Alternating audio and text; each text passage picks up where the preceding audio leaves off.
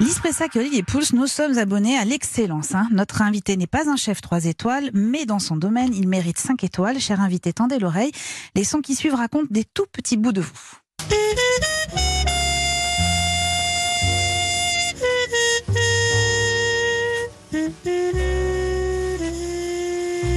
Il a tout juste 25 ans et d'ores et déjà, c'est un des violonistes français les plus réputés. Il est d'ailleurs euh, récipiendaire du prix des jeunes virtuoses.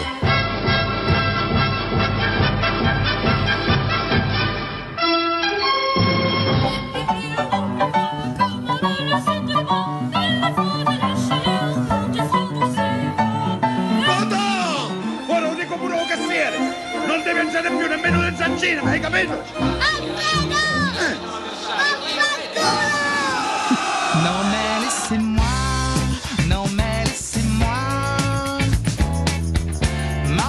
Notre invité hyper concentré. Bonjour Renaud Capuçon. Nous sommes très heureux d'accueillir un violoniste dans ce club de l'été sur Europe 1. C'est une première pour nous. Euh, avant d'évoquer votre carrière et votre dernier album intitulé Cinéma et dans lequel vous interprétez 19 bandes originales de films, est-ce que vous pouvez nous décrypter ce que vous venez d'entendre? Alors j'ai entendu, reconnu la, le, le générique et la voix de Philippe Labro, c'était Oui. pour cette émission qui s'appelait Ombre et Lumière, et je pense que c'était en, c'était il y a longtemps. C'était une de vos premières émissions de télé ou- Absolument, et c'est là où j'ai rencontré Philippe Labro, qui est devenu un, un de mes meilleurs amis entre temps. Il m'a encore écrit hier, Euh, et, c'était émouvant d'entendre sa voix. et C'était une rencontre, on s'est vraiment rencontrés sur cette émission. Et Il vous avait découvert pas au Festival de Salzbourg juste, Absolument, juste avant, c'est ça Donc ça devait être en 98, Hum. 97. ouais. Qu'est-ce que vous avez entendu d'autre?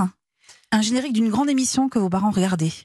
Euh, oui, alors est-ce que c'était je- justement c'est pour ça que j'étais super concentré. Il y avait plein d'informations en même temps et ça me rappelait, ça, ça, ça me faisait, j'avais une impression, de Madeleine de Proust. Oui, Mais c'est pas la musique du Grand Échiquier. exactement. C'était la musique du Grand Échiquier. pas sûr. Oui, c'est ça, tout à fait. On a aussi euh, entendu le petit ramoneur de Benjamin Ah, Britten. ça, Vous pouvez raconter aux auditeurs euh, le ce que ça signifie pour vous? C'est un opéra pour enfants de Britten que j'ai entendu en boucle quand j'étais, euh, quand j'avais entre l'âge de 4 et 10 ans, que j'ai fait écouter à mon fils après. Euh, et Vous n'écoutiez pas Henri Dess, quoi. Euh, si, on a écouté Henri Dess. Et d'ailleurs, je l'ai rencontré il y a pas longtemps, c'était super émouvant. Je l'ai croisé il y a pas longtemps, je pensais qu'il qu'il devait, il- comme je l'écoutais gamin, je me suis Oui. dit, il va être très vieux. Il est pas du tout très vieux, Bah il est Il a pas d'âge. super sympa et, et formidable. Euh, non, et, et, euh, c'est vrai que la musique du Grand Échiquier, enfin, le, le- le générique, ça, c'est, toute, toute une période, et puis surtout mon amitié avec Jacques Chancel, qui, qui, qui était un très, très, très proche, avec qui j'ai passé des heures à, à parler. On a également entendu un extrait du film Cinéma Paradiso. Je crois que c'est un de vos films préférés, Oui, c'est un des films qui m'a avec la énormément voix de Philippe. Noiret en italien. Et, et l'été, cet été va être. euh, euh, pour, pour- enfin, il y a une, une sorte de cycle dans la vie. C'est que j'ai décidé de le faire voir à mon fils cet été. Et euh, donc voilà, je l'ai mis dans la valise là et on va, on va le regarder ensemble. Et, et c'est un moment que j'attends avec impatience parce que moi je l'ai pas revu depuis. Et l'idée de le voir avec une autre génération, c'est c'est émouvant. C'est le film préféré de Lise Ouais, c'est c'est un film de famille aussi pour nous et je crois que c'est la première fois que j'ai vu mon père pleurer. Donc euh, c'est peut-être la première fois que votre fils vous verra pleurer, je sais Possible. pas. hein, mais- je vais prendre des Kleenex, je vais cacher. Mais rien que la musique, moi, les larmes peuvent me venir. Donc, Et alors, euh, est-ce que vous savez pourquoi euh, j'ai mis du Philippe Catherine et la banane? Non mais Ça, non. laissez-moi. mais C'est- Pourtant, c'est un truc qui, qui vous touche personnellement. Et j'ai cru comprendre que vous avez des rituels Ah oui, avant d'entrer sur scène. Oui, euh, je mange des bananes avant de, de jouer. Ouais. Alors pas tout le temps.